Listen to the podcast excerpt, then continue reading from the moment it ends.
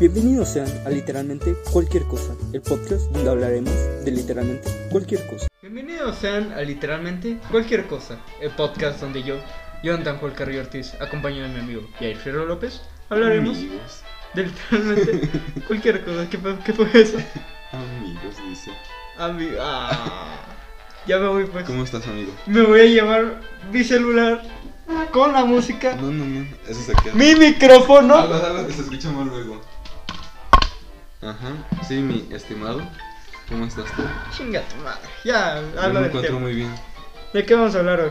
Sobre una locación misteriosa, como dije la semana pasada. ¿Otra vez? Sí, claro. Nadie se cansa de eso. Sí. y la próxima semana, asesinos en serie. Pero a todo el mundo le gustó el de reptiles. Claro. A esas 18 personas. Claro. ¿Te digo algo? ¿Qué? Las 18 visitas soy yo. No, No, no es cierto. No. Ah, no. no. Este No es yo. cierto, dime que no es cierto. No soy yo en mis 15 cuentas. Bueno, el caso de esta semana es el misterioso triángulo de Bennington. O. El triángulo de Bennington es como se le denomina una parte de un bosque en Vermont, cerca del monte Glastonbury. Y es una enigmática, es una boscosa en la mayoría de lugares. ¿Qué tienen tiene- las zonas misteriosas con ser un triángulo? Mm, Pues es más fácil de. ¿No has escuchado lo de triangular ubicación? No, a ver, dilo. Triangular ubicación, ya ya lo escuchaste. No, no pero que explícalo. ¿Qué? Triangular ubicación. No sé, yo lo escucho en las películas de policías de. Ya, ya triangularon su posición y ya. Supongo que es más fácil delimitar una zona así. ¿En triángulo? Ajá. Pues mira, es que lo estás escuchando en música, en películas de policías, güey. ¿Qué tiene? ¿Eh? ¿Qué tiene? Eh, Que no es como que Hollywood sea muy confiable. Sí, sí lo es. De ahí saco todos mis guiones. Sí, claro. Bueno, el triángulo es una enigmática zona boscosa y la mayoría del lugar se dice que tiene mucha energía negativa, además de que ha habido desapariciones de las cuales nunca se encontró respuesta. El triángulo de Bennington es un término acuñado por el escritor estadounid- estadounidense Joseph A. Citro durante una transmisión de radio pública en 1992. ¿Hay chaneques? me- No, Ah, yo, yo sé qué chiste. me acabo de dar cuenta que ¿Qué? son en el, en el mismo año que el del video pasado. ¿En el 92? Sí. Para denotar un área del sureste del estado de Vermont, ya que tenía similitud a un triángulo. Por eso es un triángulo. Mm. Este, a lo mejor son Illuminatis, nunca lo sabremos. Es como de escorpión de, del lago de Chapala. ¿Qué tienen? Ah, que la isla tiene forma de alacrán. Bueno, es la isla de alacrán, ya me acuerdo. Sí. Ah, o sea, tiene forma de triángulo. Entonces es un bosque. ¿Cómo lo vamos a poner? El bosque en forma de triángulo. ¿Tienen forma de triángulo? ¿Eh? Hay que ir. Uy, sí, tenemos mucho dinero. No, hacemos un barquito y ya. Nos vamos. Pero, Oye, pero no está en medio de... ¿Es en Estados Unidos? ¿Qué? ¿En dónde dijiste que era? No, a la isla Alacrán. Ah. Ah, pues no cuesta... Estados Unidos. Ahí está hablando del bosque después de la isla alacrán. Pues tú fuiste el que la sacó. ¿Eh? Tú fuiste el que la sacó. Este, bueno. El área está centrada en torno a la montaña Glastonbury e incluiría a la eh, parte a la mayor parte de, ¿qué? a la mayor parte del área de las ciudades que lo rodean, especialmente Bennington, Woodford, Shaftesbury y Somerset. Glastonbury y el municipio vecino de Somerset fueron una vez una ciudad de madera e industrial, moderadamente próspera, si bien comenzó a declinar hacia fines del siglo XIX y ahora son esen- esencialmente pueblos fantasmas, no incorporados por un acto de la legislatura estatal de 1937. Yo sí tengo muchas ganas de un pueblo fantasma, amigo. Debe de haber varios por aquí por... Sí, por- de hecho tengo uno guardado en Facebook, luego te digo. ¿Sí? Sí. Ajá, lo vamos. Bueno, según los De libros... ¿Eh? De noche. No, de día. No, de noche. No me dejan salir después de las 10, lo siento. Ah, qué. Es que me da miedo. ¿Eh? La última vez sufrí un ataque de ansiedad. Me da ansiedad. ¿Te, está, ¿Te estás burlando de nuestro amigo que sí tiene ansiedad? Eh, yo también tuve. Ah, ¿también? ¿En Sí. Oh, a ver, cuéntame. amigo. Bueno, según el... Bueno, esto es- te lo digo luego. Ah. Según los libros de Citro, Además, ¿qué es lo peor que nos podemos encontrar? Un fantasma, créeme que es lo mejor que nos podemos encontrar. un no, fantasma. lo peor que nos podemos encontrar es... Lo mejor que nos podemos Un encontrar es un fantasma, porque lo peor son narcos Y locos. y locos. Y terminar en una bolsa de basura. Exactamente. Sí, ¿qué más puede pasar? Claro. Bueno, según los libros de Citro, se habían contado historias de, de sucesos extraños sobre Glastonbury y sus alrededores durante muchos años antes de las desapariciones en la década de 1940. Se dice que en los tiempos lejanos los indígenas no quisieron habitar este bosque debido a la creencia de que era un sitio maldito, ya que en él coincidían los cuatro vientos y adicionalmente se evidenciaban eventos paranormales. Aunque desde 1920 se reportan misteriosas desapariciones, entre 1945 y 1950 hubo cinco, eh, todas entre los meses de octubre y diciembre. En aquel entonces esta tierra era utilizada como cementerio por los aborígenes americanos, porque creían que era el punto en el que coincidían los cuatro vientos y donde también había una piedra poseedora de poderes que absorbía a cualquiera que la tocara o pisara. El primero de los cinco casos fue el de Midi Rivers, un hombre de 74 años que el 12 de noviembre de 1945 desapareció mientras cazaba. Rivers guiaba a un grupo de cuatro cazadores por las montañas y en el camino de regreso Rivers adelantó al grupo y nunca más fue visto. Se realizó una búsqueda exhaustiva, pero la única evidencia descubierta fue un solo cartucho de rifle que se encontró en una corriente. La especulación era que Rivers se había inclinado y el cartucho se había caído en el bolsillo del, bolsillo al agua. La desaparición había ocurrido en el área del sendero Long Trail y la ruta 9 de Vermont. Rivers era un cazador y pescador experimentado y estaba familiarizado con el área local. La segunda fue Paula Jean Wilden. Era una estudiante universitaria de 18 años que desapareció aproximadamente un año después del primer caso, el 1 de diciembre de 1946. Había salido a caminar por el sendero conocido como Long Tail sin compañía cuando, lo vieron, cuando la vieron irse, incluido Ernest Whitman, un empleado de Birmingham Banner, que le dio las instrucciones de cómo llegar a dicho sendero. Se alega que fue vista en el camino por una pareja de ancianos que se encontraba a unos 100 metros de ella. Según ellos, ella dobló una esquina en el camino y cuando llegaron a la misma esquina ya había desaparecido. Se realizó una búsqueda exhaustiva cuando Walden no, regresó al campus universitario, que incluyó la publicación de una recompensa de 5 mil dólares y la ayuda del FBI. Sin embargo, nunca se encontró evidencia de ella. Rumores sin confirmar especulaban que se había mudado a Canadá con un novio o que se había convertido en una reclusa que vivía en las montañas. El tercero en desaparecer fue, fue James A. Chismes de pueblo, obviamente. Exactamente. Pero que pues, como todo, sin fundamento. Ajá, no, güey, es que yo digo que sí, güey. ¿Qué te hace pensar eso? No, pues, Lo es que se le veía, mira cómo se vestía, güey. Ah, sí, Lo soñé. Lo soñé. es que lo soñé. Este, bueno, el tercero en desaparecer fue James C. Tedford, concretamente el 1 de diciembre de 1949, exactamente tres años después que Paula Walden.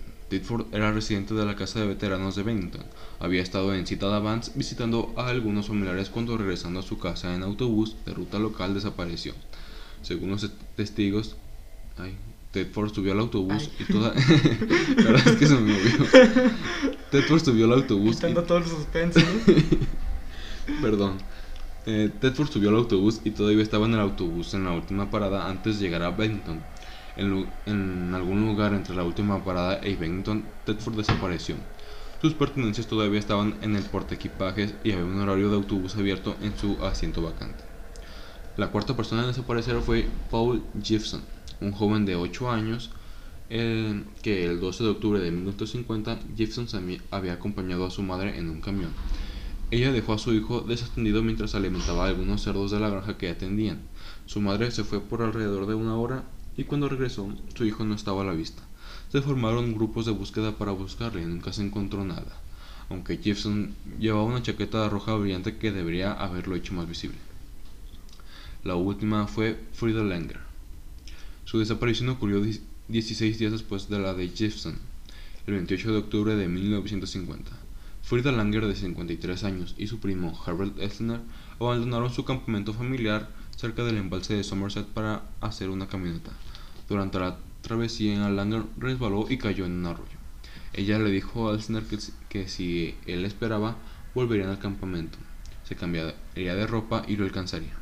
Cuando ella no regresó, Els- Elsner volvió al campamento y descubrió que Langer no, no había siquiera llegado y que nadie la había visto desde que se habían ido los dos. Durante las siguientes dos semanas se realizaron cinco búsquedas involucrando aviones, helicópteros y hasta 300 buscadores. No se encontraron rastros de Langer Langer perdón, durante la búsqueda. El 12 de mayo de 1951 su cuerpo fue encontrado, encontrado cerca del embalse de Somerset en un área que había sido extensamente registrada siete meses antes, sin embargo en un estado de descomposición que no permitió realizar una autopsia para saber la causa de su muerte, y tampoco se pudo relacionar con los anteriores. Y ese fue el primer cadáver que encontraron, ¿no? Porque los otros del tío Sí, los otros no se encontraron. Ajá. Fue el único.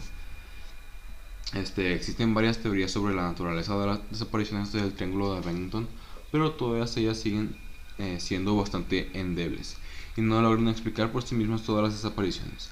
La primera teoría menciona la posibilidad que durante aquel periodo hubiera un asesino en serie por aquella zona.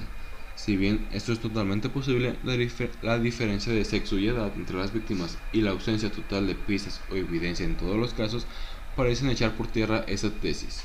Bueno, es que aquí volvemos de que mu- mucha gente da por hecho de que un asesino serial a huevo tiene que, ¿cómo se llama? Que seguir un patrón. Y creo que de hecho hubo varios, ahorita no me acuerdo cuál, que no seguían un patrón y de hecho fue tan difícil, este, ¿cómo se llama? Encontrarlos o del tiro ni los encontraron. Eh, atraparlos más bien. Ajá. Eh, por lo mismo de que no seguían un patrón de un asesino serial, pero eran, eran asesinos seriales al fin y al cabo. Así que no se podría decir que se echa a la borda totalmente la, la teoría de que es un asesino serial. Mm, Sobre puede todo, ajá, porque pues, a ver, eh, primero se perdió un cazador súper experimentado que conocía la zona muy bien.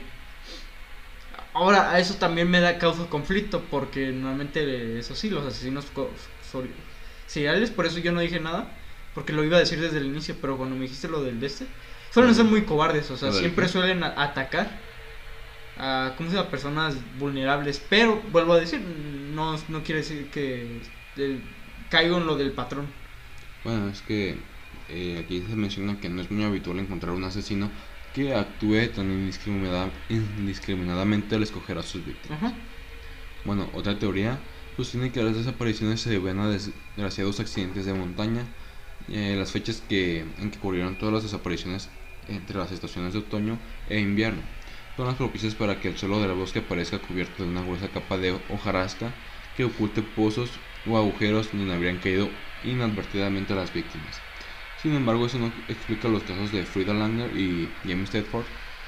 Ah, Además, en las búsquedas que se organizaron tampoco encontraron pozos o cimas que pudieran explicar la teoría. Y muy para tu pesar, es todo lo que hay. Así te voy a dejar otra semana. Ya me voy. Eh, y quedó demasiado corto esto. Ya me voy. ¿Cuánto duró? Eh, 13. ¿13 minutos? Sí. Es que quedó muy corta, amigo. No, no me puedes dejar así. Es que es todo lo que hay. ¿Eh? Es todo lo que hay. O todo lo que investigaste. no, todo lo que hay. ¡Yo sabía! No, todo lo que hay. De hecho, en algunas páginas encontraste menos de lo que traje. Es todo lo que hay, lo siento. O sea, simplemente. Bueno, fue Bigfoot. ¿Fue muy qué? Fue Bigfoot. No, Es que tiene sentido eso. Bueno, con lo que tenemos, yo doy a que fue un asesino serial. no sé. ¿Cómo explica lo del camión? ¿Eh? Lo del camión. ¿Cómo estuvo lo del camión? ¿Me lo vuelves a recordar? Bien. Sí, fue el segundo, ¿verdad? No. Fue. Ah, sí, creo que fue el tercero. Eh, el primero de diciembre de 1949, exactamente tres años después de Pala Weldon. eh, ah, bueno, él era residente de una casa de veteranos de, ahí en Bennington. Él había estado en St. Albans, Albans perdón, visitando a algunos familiares cuando regresando a su casa en autobús de ruta local desapareció. Según los testigos, él subió al autobús y todavía estaba en el autobús en la última parada antes de llegar a Bennington. Así que dicen que entre la última parada y Bennington, él desapareció. Junto con el autobús.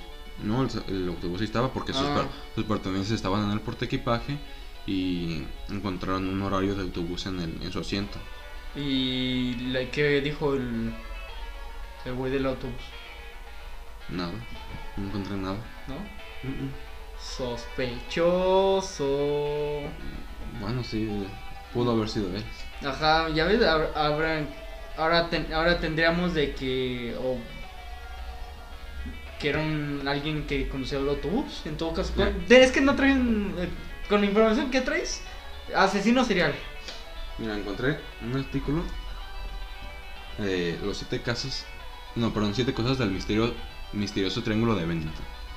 De la página Flipada. No mames. A ver, dímelos, a lo mejor nos da. El número uno. Los sucesos ay, extraños llevan pasando hace mucho tiempo. Los hechos extraños que ocurren en el Triángulo de Bennington lleva pasando mucho tiempo antes de que llegaran los colonizadores. Lo que pasa es que al llegar, esto quitaría la teoría de los asesinos. No, no digo que en todos, sino, bueno, puede que en todos, ah, ¿cómo le digo? Pero- Puede que esos cinco casos sí hayan sido de asesinos, pero no todos los demás.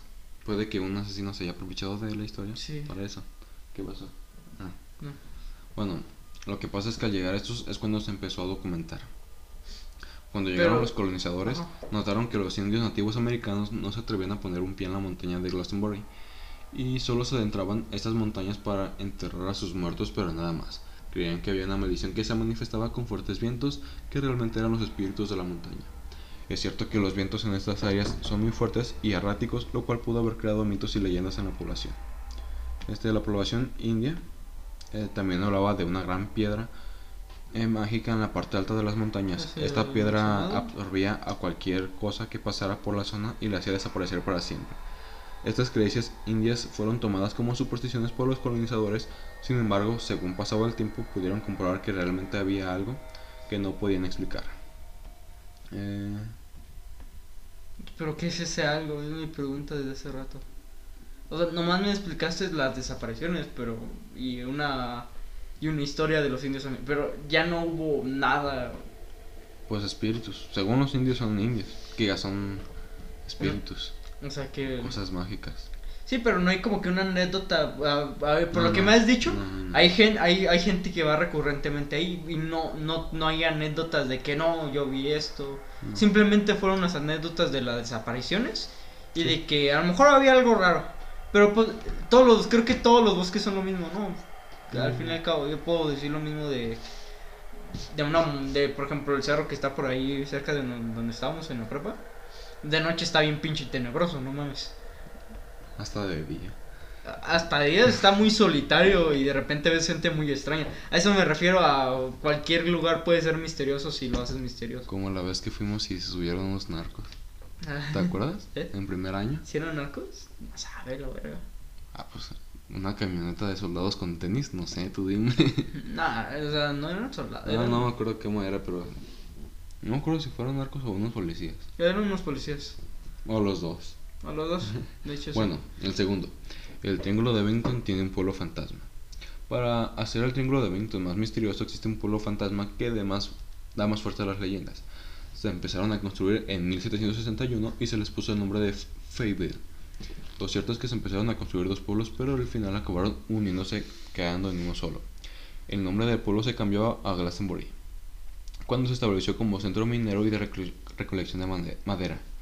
Se podía llegar al pueblo en la montaña mediante una vía de ferrocarril con rústicas vagonetas, el cual, mm, perdón, la cual subía 14 kilómetros para hacer la recogida de carbón y la madera. Sin embargo, la intensa industria acabó con los recursos en 1894. Eh, reconvirtieron Glastonbury en un pueblo de casinos y juego. Incluso las vagonetas que se subían fueron decoradas en un estilo festivo y turísticos para los visitantes. Lo que pasó es que la intensa tala de árboles había dejado el pueblo de Glastonbury expuesto a los fuertes vientos. La erosión empezó a dejar huella en las edificaciones y en 1987 hubo una fuerte riada que destruyó los rieles de la subida a Glastonbury, dejando aislado al pueblo. Esto y otros problemas hicieron que todo fuera decayendo en la localidad. En 1937 finalmente fue borrado de la lista de poblaciones activas y oficiales. Es que Este, aquí es lo que. Bueno, Espérate, curiosamente aún, aún siendo un pueblo fantasma siempre hay personas viviendo en, en Glastonbury. Hasta hace pocos años el censo oficial era de 8 personas. Ah, ah, pues pinches ermitaños normales, pues. Siempre hay esas personas que no se van del pueblo. Eh, no, pero aquí es lo que digo, así como tú dijiste de que hubo alguien que se... Hubo alguien que, ¿cómo se llama? Que, que, que deja de mover el micrófono. Luego, me- luego me dices que baje la voz y luego no me escucho cuando bajo la voz. Ajá. Pues que Es- te acercaste y la subiste. Es que, eh, bueno, este... Ah, sí, es de que, que tú dijiste de que hubo un asesino serial que simplemente se aprovechó ya de todo lo que había. ah, Porque, porque hasta ahora lo único que me has dicho son cosas que hacen que la gente piense que el lugar esté maldito. No dije mal, yo, Bueno, yo solo dije que hubo misteriosas desapariciones. ¿eh? Dije que hubo misteriosas desapariciones. Lo que pasó ya es creencia de cada quien. Eh, Sí, pero. mm, más bien, yo no diría. Es que sí, es extraño. Simplemente. Pero no creo que lo. Porque aquí, el- como que todos le quieren echar la culpa al bosque. O sea, como que le quieren echar la culpa al bosque y yo digo que no, no, no fue culpa del bosque. Simplemente fue alguien que llegó y se aprovechó ya de las historias que había en el bosque. Lo para confundir dije. más a la gente. Ah, lo que habías dicho. Sí, ya. Porque- Gracias por copiar. ¿Qué? Gracias por copiar mi idea. No, no lo No, dijiste. gracias pero... por confiar. Es que tú nomás dijiste, a lo mejor alguien se aprovechó ya de lo que había. Pues es lo que dije, que el asesino que, te, que mató a los cinco. Ah, Bueno, este, el tercer punto son los extraños sucesos en el Triángulo de Bennington. a ver. Las historias son muchas y van desde luces en el cielo, sonidos sin explicación y extraños olores en ciertas partes de la montaña. Todo esto sin contar con las desapariciones que han llevado a creer en alienígenas y puertas dimensionales. Sin embargo, lo más increíble son las historias del monstruo de Bennington. Muchos piensan que esto fue el principio de la leyenda del Bigfoot, también llamado Sasquatch. Los avistamientos de esta extraña criatura se han producido durante el siglo XIX y el siglo XX, por lo que no son hechos aislados. El caso más conocido ocurrió en 1967, donde la presencia de esta bestia se hizo más frecuentemente. El supuesto monstruo bajaba de las montañas y se le pudo ver deambulando cerca de casas y poblaciones. poblaciones. No causó daños a nadie, pero pegó más de un susto a la gente del lugar. Cuarto punto. Las desapariciones en el Triángulo de Bennington. Del, sí, en el Triángulo. Eso ya lo que ya habíamos. Sí, el mayor misterio en el Triángulo de Bennington es sin duda desapariciones que hay. El mayor número de personas que desaparecieron fueron entre 1945 y 1950. Aquí ya hablan más. Ya ves, amigo, no trajiste todo. ¿Qué es lo que dije? ¿Eh? Es lo que dije. No, pero hablaste más de la del 92. ¿Sí? Sí, No. nomás hablaste de los 90. Ajá, que fueron cinco, que fueron. No, son los mismos. Fueron los del cazador. No, yo dije que lo del 92 fue cuando le dieron el nombre. Nah. Lo del 40, 45, 50 son los que te dije. 45, 50. Ah, ya. 45, sí, 45, 50. Ah, pues entonces tiene más sentido lo del asesino serial, güey. En ese tiempo se per- la- era súper fácil aventar un cuerpo y que se perdiera. Bueno, este. Sí, eh, sí, es lo mismo que yo dije. Sí. Fue entre 1945 y 1950, por lo que tuvo mayor repercusión en los medios. Ninguna de las desapariciones pudo ser resuelta y solo quedaron suposiciones de lo que había pasado. La gente que desaparecía no tenía perfil exacto. exacto. Por ejemplo, varias mujeres de diferentes edades fueron las primeras en desaparecer en 1945, siendo la primera de 75 años y la segunda de solo 18. Los siguientes fueron tres cazadores experimentados y bien armados. Eh, de esta manera iban desapareciendo personas misteriosamente sin ningún vínculo entre ellas. En 1950 las desapariciones pararon de repente. En los siguientes años hubo más, pero de una forma más escalonada. ¿Qué pasó? ¿Qué pasó en, qué, qué pasó en esos cinco años para que hubiera un goteo constante de desapariciones? Hasta el día de hoy no se sabe nada en absoluto. Eh, yo digo que debe haber sido una persona o varias. Bueno, Porque, pues, a ver, si ahí cuando me dijiste eh, búsquedas exhaustivas de grupos, pues, como yo te digo, yo pensé que era, en- ¿cómo se llama? En, en una época más actual, pero si hablamos de esa época de búsqueda exhaustiva es cinco vecinos y un pinche helicóptero. En una fueron 300 personas. avión- ¿300 personas? Sí, te lo dije. Ah, Aviones, no, helicópteros y no sé qué más. ¿Aviones Mm. helicópteros? Sí, Se creo que hacen demasiado, ¿no? fue en el último, mira. Aquí está Y ese fue en en 1950. 1950. Sí, a ver. Mm, ujú, sí. Durante los 102 semanas de la última que dije, se realizaron 5 búsquedas, involucrando aviones, helicópteros y hasta 300 buscadores. 300 buscadores. ¿Un putero, no? Sí, ¿De dónde sacaron tantos? Pues, quién sabe. A A lo mejor si eran vecinos, es que normalmente en esas épocas los buscadores, te digo, eran Vecinos- los vecinos, ajá. Vecinos de dónde si era un bosque. ¿Eh? Vecinos de dónde si era un O bosque. sea, de la zona, pues obviamente. No creo. El rec- amigo, eran los 50 ahí en... ¿eh? No creo. Pero ¿por qué había tantos buscadores? O sea, 300 se me hace demasiado. Era obvio que era gente de por ahí, cazadores y la chingada, normalmente. era gente. Porque, a ver, recordemos que es la época donde podías llegar y decir que eras doctor y dentista. ¿Pero qué tiene que ver eso? ¿Eh? ¿Qué tiene que ver eso? Que cualquiera podía llegar y empezar a ayudar. Ah, bueno, pero. Bueno. No tienen. Son 300 personas buscando. ¿Eh? Son 300 personas buscando, no importa quién sea. Eh, sí, pero pero me refiero a que no todos son experimentados y de todos modos, este... Ahí, sí hay algo extraño ahí que en esa última que me dijiste. Ahí sí lo voy a decir. Pero en las demás sí, sí hay cosas raras. Pero en esa última que me dijiste, 300 personas aparte se me hace demasiado. Eh, pues sí. ¿Ya? Este no. Falta el quinto. El único cuerpo recuperado de todas las apariciones. Ah. Que es el que dije. Fue el último que dije. En total han desaparecido en el triángulo de Bennington más de 40 personas. De todas ellas, solo una fue encontrada. Y aunque lo que se encontró fue el cuerpo, fue el cuerpo de una mujer llamada Frida Langer. Su cadáver estaba muy descompuesto y era imposible saber de que había muerto. Lo que se pudo comprobar es que el cuerpo había sido movido estando ya muerto y en avanzado estado de descomposición. No sé. Eh, no. ¿Por qué harían algo así? Por si fuera poco, en las montañas de Glastonbury hay animales salvajes y depredadores, pero no había señal de que hubieran sido ellos.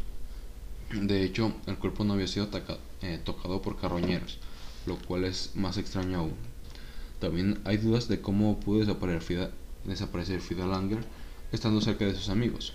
Fue todo en un instante y nadie pudo ver nada. De hecho, otros casos fueron parecidos donde las desapariciones ocurrían en cuestión de segundos sin dejar testigos. Mira, ahora sí lo que tú decías. Sospechas de un asesino en serio. Mm. Una de las cosas que se barajaron fue que podía ser un asesino en serio, el que hacía desaparecer a la gente. Esta teoría comenzó después de que apareciera el cuerpo de Frida Langer, el cual hemos comentado, y las autoridades empezaron a pensar que podía ser alguien que era muy bueno secuestrando y escondiendo los cadáveres. Al haber sido movido, el cuerpo de Langer era una posibilidad. En algunos otros casos de gente que faltaba, la teoría de un asesino en serie podía ser una explicación. Muchos habían desaparecido haciendo senderismo, camping o pas- paseando por las zonas de Glastonbury. Sin embargo, hay algunos problemas a esta teoría. Para empezar, muchos de los que desaparecieron iban acompañados y eso es un riesgo posible para un secuestrador. Además de esto, algunas de las personas iban armadas en grupo, grupo, como es el caso de los tres cazadores. Tampoco se elegían a un tipo de víctima determinada, que es precisamente lo que hace un asesino en serie. Y la última, creo que sí, sí. que es 7. Posibles explicaciones sobre lo que pasa en Glastonbury. No teniendo una buena explicación a lo que pasa en el triángulo de Bennington, lo normal es que gente busque respuestas en lo sobrenatural o teorías de conspiración. Muchos dicen haber visto luces extrañas en la montaña que podrían ser ovnis. Esa explicación, eh, ¿qué? Esa explicación lo que pasa en este lugar. Las leyendas vienen de los tiempos eh, de los indios antiguos, por lo que la gente tiende a pensar en lo fantástico. Aún así hay varias respuestas que han dado expertos en ese tipo de triángulos misteriosos. Para empezar, todas las desapariciones que ocurrieron en el invierno y el frío en las montañas de Glastonbury es extremo. Por eso la hipote- hipotermia es una buena respuesta. Las personas con hipotermia suelen guarecerse en lugares recónditos para resguardarse del frío. Aunque con un frío tan intenso la muerte es casi inevitable. De hecho, Se de- piensa, ¿eh? aquí para que digan, para que qué pedo con la hipotermia y por qué pudieron desaparecer de la nada. Aunque se me sigue siendo raro porque había cazadores experimentados. Ujú. eh, empiezas a actuar raro, o sea, que- empiezas a tener calor, según tú, ¿no? Ujú. Te empiezas a quitar la ropa, eh, empiezas a actuar raro, te, lo más probable es que te... Y ya cuando se dan cuenta del pedo, eh, pues ya, ya es muy tarde. De hecho, no sabías que es común encontrarlo sin ropa por lo mismo. Son signos de... Cuando... Si te quieres quitar la ropa en un lugar muy frío, amigo, te estás teniendo hipotermia, hipotermia. Nunca te la quites. No tienes calor, créeme. Bueno, quién sabe. A mí a veces me da calor en lugares fríos y frío en lugares calurosos. Este. ¿En qué me quedé? Ah, se piensa que las víctimas no han sido encontradas por este motivo. Otra respuesta es que las montañas eran antes zonas mineras y por lo tanto hay túneles eh, pocos y entradas a minas que no están señaladas. Los desaparecidos pudieron intentar investigar estas minas y luego no supieron cómo salir. También podían haber caído por accidente en una mina por algún respiradero. Dentro del laberinto de minas es casi imposible encontrar a nadie si se pierde. Aún así, el Triángulo de Bennington sigue siendo un misterio y se considera la zona como otro de esos lugares De- donde algo extraño ocurre. De hecho, ¿sabías la cantidad de cavernas que hay en Estados Unidos inexploradas? ¿Cavernas? o- Ajá, cavernas, cuevas. No. y un putero. O sea, hay un mapa que literal te muestra todas las que son un putero. O sea, se ve pura, como si fueran líneas de carretera. ¿Has visto cómo se ve a veces en el mapa un chingo de calles? Sí. Así, pero de cavernas. O sea, de hecho muchas desapariciones las juntan a, a eso. De hecho, sí, sí, no, no me había acordado hasta ahorita de eso. Mm, De hecho, yo diría que eso es otra fa- tarea factible, ¿no? Pues sí, puede ser. Y, ajá, y puede que, el, por ejemplo, el aunque sí, es- el último, el de la muchacha, Ajá. es que movieron el cuerpo y todo, pues sí es raro, ¿no? A lo mejor también estamos cayendo en el error de juntarlo todo otra vez al mismo sitio, ¿no? A lo mejor simplemente fueron sucesos totalmente separados que coinciden con una zona. Mm, Ajá, por ejemplo, ajá, por ejemplo, esa bien pudo haber sido, por ejemplo, un asesino en serie. Los demás fueron por cavernas. Otros fueron por hipotermia, los cual y luego si fue en invierno, muy posible que hayan terminado enterrados en la nieve y por eso haya sido más difícil de encontrarlos.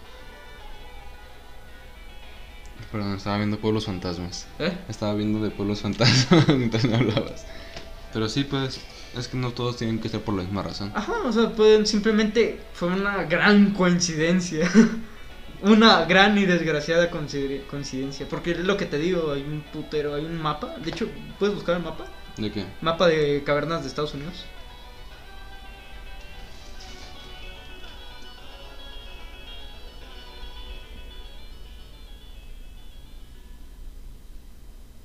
¿No te parece? No. Ah, ya. Vaya, mm, ¿Qué mapas? ¿Imágenes? A ver, es que es una página web. ¿Para ver esta?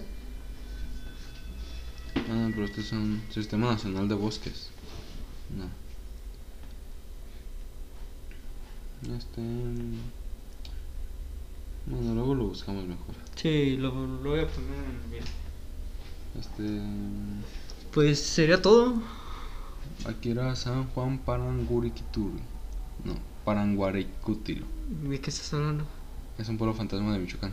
¿Michoacán? Sí. Ya busco uno más cerca, ¿no? Es que es el primer. Aquí los más terroríficos. ¿Eh? Sí, pero porque antes de entrar a Michoacán está lleno de narcos, cabrón. Por eso, eso es el- una aventura es más buena cuando huele a peligro, acuérdate. ¿Eh? Es mejor cuando huele a peligro. Con abuela bolsa negra. Exacto. Uy. Pero, Espérate, espérate, espérate. ¿qué pasa? Espérame.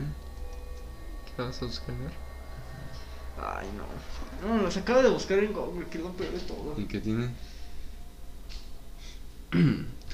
si quieres cambiar el mundo, cámbiate a ti mismo. Mahatma Gandhi. ¡Wow! Feliz viernes, suscríbanse y. Suscríbanse.